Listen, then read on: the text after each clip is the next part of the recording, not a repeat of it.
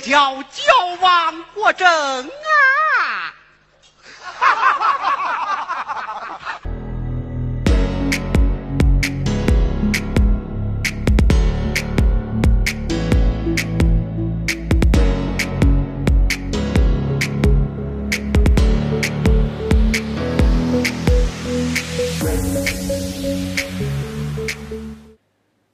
我觉得啊，中国的历史就如同古罗马的一个斗兽场啊，各种人、各种狮子、老虎、各种野兽，不断的在登上这个舞台，只有最野蛮、最血腥的才能站在最后，才能成为最后的胜利者，注入中原，获取到中原这个王朝的所谓的神器。而每一个胜利者都会踩着累累的白骨，登上他的皇帝大位。所以说我才会在中国人不讲理的系列中，我讲到了中国的强盗逻辑，中国的枪杆子里面出政权，拳头大了就是真理，这就是中国人所信奉的这套中国式的逻辑。在今天的香港，虽然经过英国人一百多年的文明的治理之下呢，我发现林郑月娥这些人还是回归了中国的传统，他们居然还是信奉一套拳头大了就是真理，枪杆子里出政权。他们事实上也是这样在做，而且这个趋势是非常明显的。今天零零七。先给大家讲一段历史啊，在中国历史之中，最后一个汉人的国家叫明朝。我们知道朱由检最后吊死在一个歪脖子树上面，从此呢，汉人在中原这片土地上就沦为了奴才。所以说，经常有文人在书中写道：“崖山之后无中国，明亡之后无华夏。”其实明朝的历史啊，其实并不是很长啊，只有两百多年。朱元璋从一个贫困的小子，一个乞丐啊，当了皇帝。这两百多年，他繁衍了多少子孙呢？据历史记载啊，差不多有一百万人之多啊。作为大明王朝最大的既得利益集团，皇族是那个时代最幸福的群体。朱元璋呢，在历史上留下了令人非常深刻的印象啊，冷酷无情，他对百姓、对大臣、对故交、对妻妾都冷血无情，唯有呢，他对自己的子孙呐，却是非常的慈祥、温柔体贴、无以复加。为了确保他的子孙们生活幸福，他是绞尽了脑汁。开国不久啊，还没有来得及封那些功臣，他便急不可耐地把他所有的儿子都封为亲王。虽然他最小的儿子那一年刚刚满一岁，他规定呢，他的皇族子孙呐，不受王法的约束，不归当地官府的管制。每一个王王的王府啊、府邸啊、服饰啊。和这个还有那些配卫兵啊，只比天子小一个级别，也就是说比天子低一等而已。王侯大臣见了都要伏地而拜。朱元璋给大明王朝的官员呢，制定了中国历史上最低的工资标准，但是他对自己的儿孙却非常的大方。他给那个自己的儿孙。的俸禄标准呐、啊，非常的丰厚。皇子封为亲王后，年俸一万石，是最高官员呐、一品大员的七倍，还不包括大量的土地和其他的赏赐啊。为了让后代们充分的享受幸福，他规定呢，皇族不用从事任何职业的。每一个皇族的后代，所有的消费都需要由国家来承担。十岁就开始领工资，享受俸禄。结婚的时候呢，国家发房屋、衣服、婚礼的费用。死的时候呢，还有一笔厚厚的丧葬费。这个无微不至的爱抚啊，在中国历史上啊，都比较罕见。对亲王啊，对他的子孙啊，以至于名人不禁感慨啊：“我朝亲亲之恩，可谓无所不用，其后远超过前代。”可能只有共产党现在可以跟他相提并论。朱元璋的皇族政策呢，只有一个漏洞，那就是呢，他幻想着可以通过这些藩王他的那些儿孙们掌握军队来捍卫他们朱家天下的安全，永保这个万岁万万岁。结果呢，永乐年开始呢，亲王就引兵作乱不断，这个状况啊，导致明朝的历代皇帝啊，都不断的在修修补，想修补这个漏洞。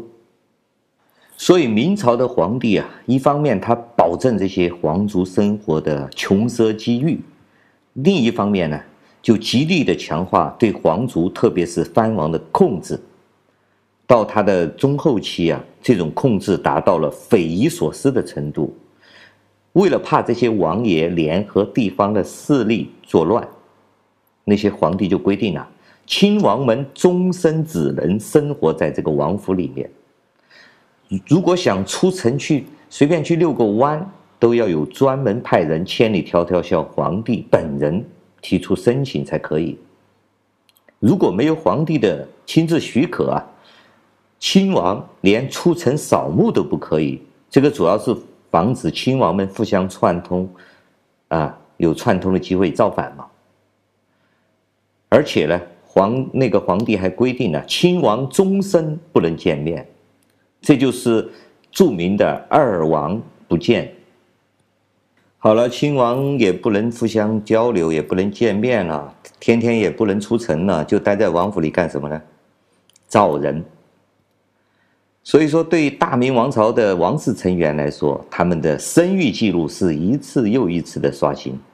王爷们天天在王府里面吃喝玩乐，搞女人，这。这个对于普通老百姓，可能你们认为是一种啊茶余饭后市井里面听听那些色情故事的好玩吗？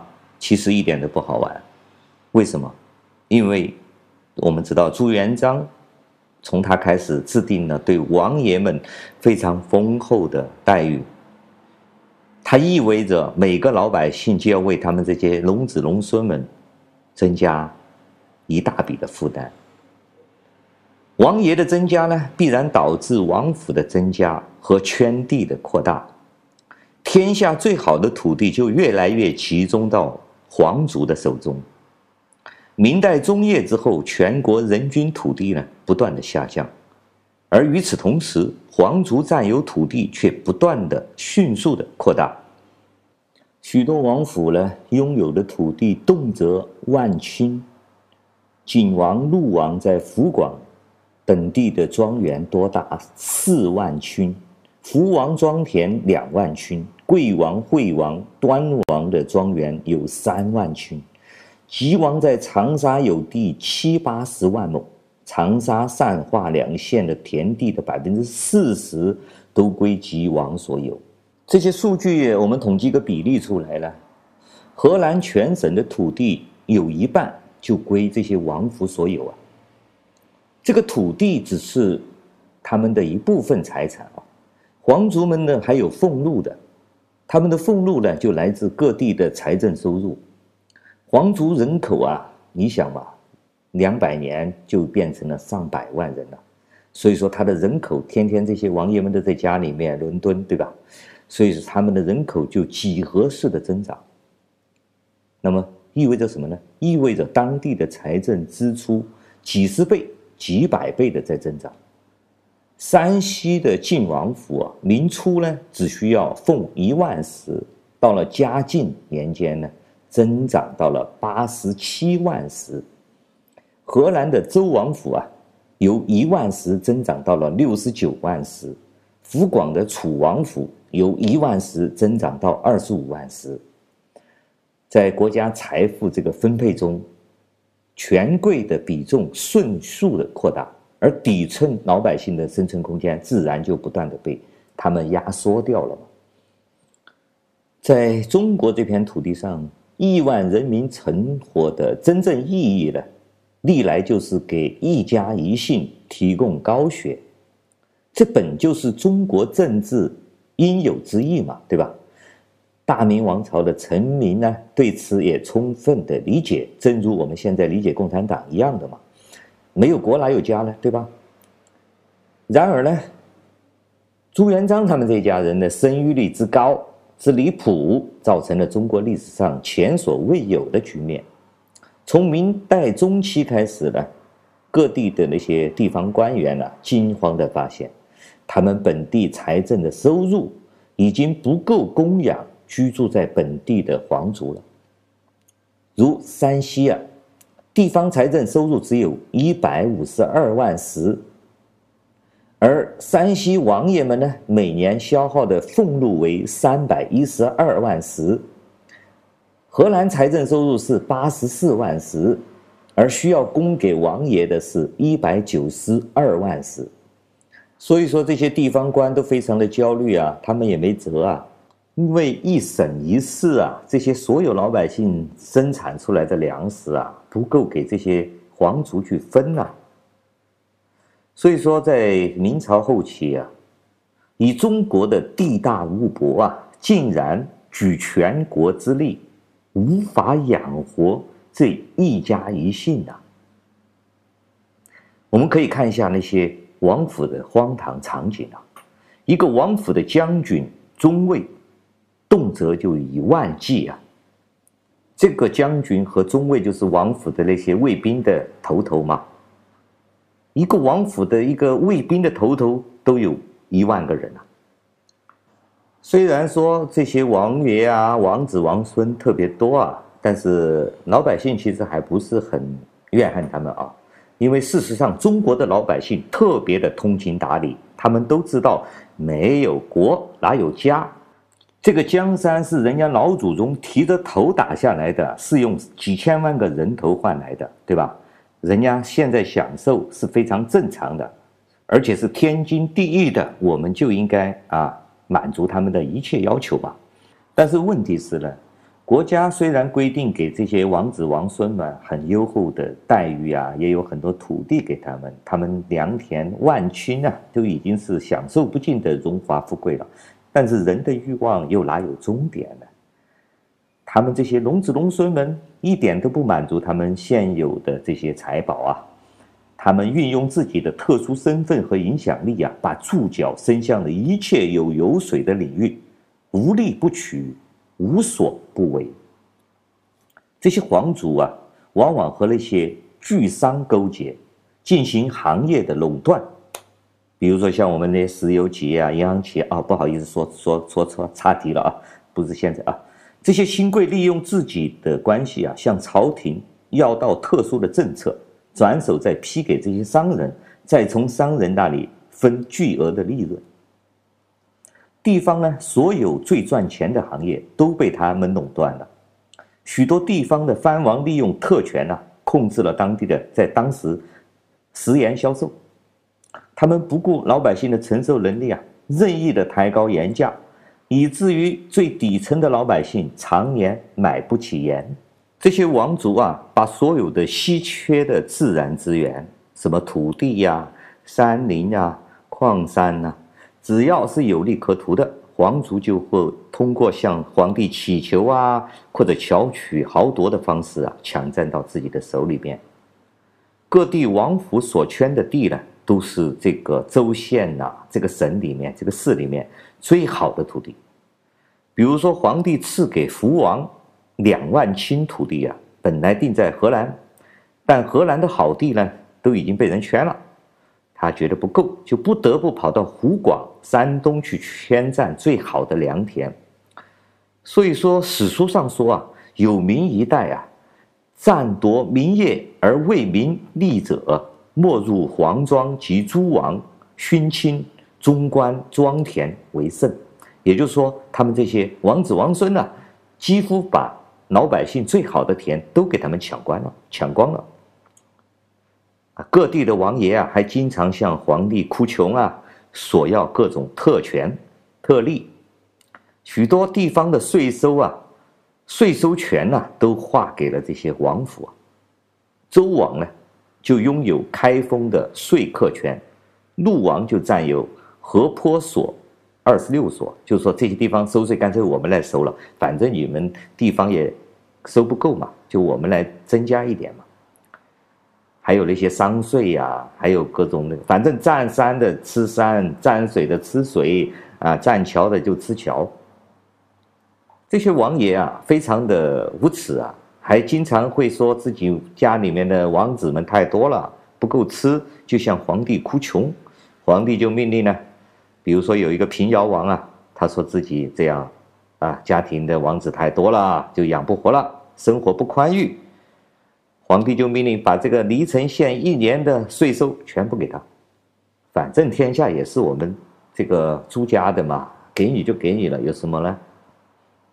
通过这种啊不断的巧取豪夺，皇族这些门下呀，积累了天下最多的财富。富甲天下的福王珠玉祸落山积，也就是说，他的那些钱呐、珠宝啊，那些都要像堆得像一座山一样啊。他的金钱有一百万。陕西的秦王呢，富甲天下，有几百万那些货物有钱。大同的代王啊，居然拥有房屋一千零六十所。当然，这些王爷们的记录在当下是被全部打破了啊！现在中国随便一个市长可能都比他们有钱啊。好，我们继续说明朝，这些垄断集团的暴利滚滚而来的直接后果，就自然是老百姓啊，生活就困苦了哈。从明代中期开始啊。历代的皇帝就不断的加派，就给老百姓加税嘛，因为皇子越来越多嘛，他们需要的钱越来越多，所以说就只能在老百姓身上刮肉嘛。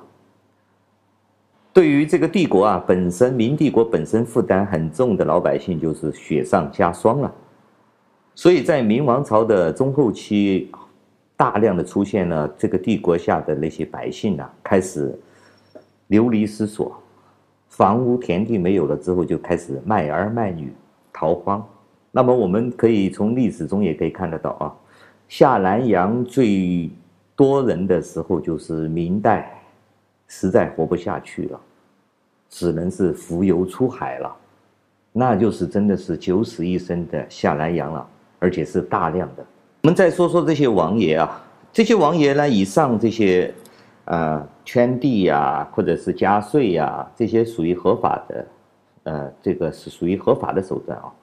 但是这些还是不能满足皇族们的欲望啊，因为这个人的中国人的欲望啊，总是无穷无尽的嘛，对吧？所以说呢，在这个，而且他们又王法又管不了他们嘛，所以说他们这个特权啊，总是要走到极端。明朝的皇族嘛。就开始穷凶极恶地为他们积累了更多的民怨。虽然说国家明确规定了皇族不能干涉地方的政务啊，但是许多皇族啊都涉足地方的事务，一旦有求不遂，就依仗自己龙子龙孙的身份，对地方官员是横加欺凌。代王府的辅国将军因为不满县官处罚他的仆人啊，当。公然是当众的殴打知县，晋王府的河东王等人辱骂、殴打地方官员是常事啊，经常就是把这个当地的官员、县长啊、什么市长啊、呃知县呐，那些拉到他们的王府里面去打一顿，甚至呢还动手打伤了布政使这样朝廷的大员，这样级别的布政使属于。副省长级别的官员啊，请注意啊，因为呢，他们享有司法的特权，因为王法管不了他们嘛。他们有罪的时候呢，罚而不行，就是说给点交点罚款就可以了。许多的王府呢，就成为了地方的黑社会、黑势力的这个保护伞，甚至他们本身就成了黑社会的头目了啊。比如说像香港那个何君尧之类的啊。嘉靖五年的时候啊，庆城府的辅国将军藏匿大盗被人告发。隆庆二年，方山王府的镇国中尉啊，白天在王府里面做将军，晚上呢就出去跑到城外去做强盗，啊，公然是不仅仅是普通的强盗哦，不仅仅是只抢财物的哦，还要杀人。至于强抢民女之类的经典桥段呢，那就更是太多了啊！我们知道，在后来的昆曲呀，呃，中国的京戏里面，这样的就太多了啊。在特权这种不在王法，他们跳出三界外，不在五行中，因为他们在王法之上嘛。所以说，这个王族啊，已沦为大明社会啊道德水准最为低下的一个群体。我们看看实例啊。河南豫州的徽王朱载伦，在王府里面看见这个外面路上啊有漂亮的女孩子路路过的话，就抢进他的府中，王府之中，要奸淫。这个女孩子呢很小，誓死不从，大怒怎么办？投资于府，怎么样？他养了一群老虎啊，直接喂老虎。当然，比起。金三胖可能还要仁慈了一点啊，金三胖是直接喂狗，还有一个三明王朱祁礼呀，在武冈州啊，前后夺民妻女，不计其数啊。武义王在他的父亲死的时候啊，中国古代这个对这个要求很严格啊，呃，这个长辈死了之后要什么不准，不准过性生活呀，不准跳舞啊，不准唱歌啊，很多这种。我们中国号称的是礼教嘛，但是这个朱礼王朱祁礼呢，这个三明王呢，他却是在这个父亲死的期间呢，居葬的期间呢，呃，不仅吃喝玩乐啊，跳歌、唱歌、跳舞啊，还要去啊纵欲啊。当然，有人敢说他、劝说他呢，他就命人用个大石头压在胸口上，把人压死。虽然这个老百姓的怨恨很深重啊，但是这些王子王孙们呢，丝毫不予理会，拼命的享受。为什么？我们老祖宗是几千万人头换来的，你们拿几千万个人头来换吧。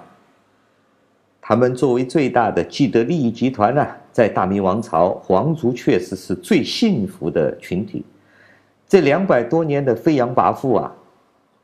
痛快的吸取民脂民膏啊，嗨到极点，享受到巅峰。可惜啊，天下没有不散的宴席。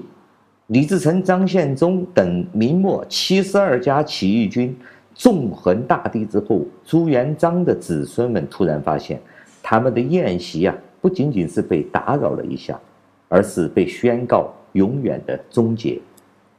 更可怕的是呢。他们到这个时候才发现，这场两百多年的宴席不是免费的。结账的时候到了，这些姓朱的亲王、郡王、将军们是农民军的最有兴趣的猎物。大大小小的农民军所到之处，皇族都是在劫难逃。那些各地最壮丽的王府，在连绵的全国的这些战争之中，几乎是没有一个不灰飞烟灭。太原总兵姜桓亲自亲眼见到写在历史中的农民军反所攻陷的劫掠焚毁极其惨毒，而中藩之祸尤其为甚。也就是说，这些王爷们那个祸那个惨样更惨。我们看看皇族人口增长最快的山西。明朝的末年，山西有晋王、代王两大藩王和西河王等多名郡王，皇族多达几万个人啊。崇祯十六年，李自成挥军进入山西，每到一处啊，首先先捕杀皇族。起义军攻陷山西平阳之后，西河王等三百多人全部被杀掉。攻占汾阳之后，也首先要搜查。这些王族，所以说史书里面记载，彼汾一方几成罗刹鬼国，也就是说这个地方的人，这个王族所在的地方几乎成为一个鬼城了。崇祯十七年出克太原之后呢，李自成用晋王宗室四百多个人送西安，全部杀掉。这四百多个人都是晋王一系的高级的皇族。杀了这些高族皇族呢，这些李闯王呢，又怕这些低级的这些王府里面的低级的宗人有变化，会造反，所以说就关起门来把他们全部抓起来，有一千多个人，就像羊和猪一样把他们牵出来，一个个全部杀之于海子堰，这些都是史书记载的哈。李自成在这个太原呢，还有一个代王啊，代王叫朱传奇，从朱传奇以下呢，有四千多个诸王宗室啊，全部被李自成杀光了。其他的郡王呢，几乎没有一个幸免。这个是当时的山西的这个去救的这个省长去写的那个给皇帝写的那个本子里面写的嘛。今山西大同之中姓呢，约计四千多个闯贼，全部杀光。统计这个，我们可以统计一下这些数次啊。李自成在山西。一个地方就杀掉朱姓的子孙一万多个人，山西的一个地方啊，只是一个缩影啊。事实上呢，尽管李自成是不射杀的哦，李自成在农民起义军里面是算不是很爱杀人的哦，但他的兵锋过处啊，这些朱姓的王爷几乎都没有活下来的。呃，张献忠的部队啊，就是号称玉石俱焚呢。他有在四川留了一个七杀碑嘛？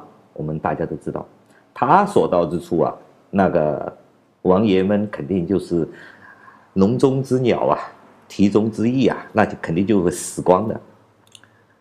与其他地方杀法不同呢，他是在杀法上常有创新啊，很有创意啊，就像朱元璋一样的很有创意的。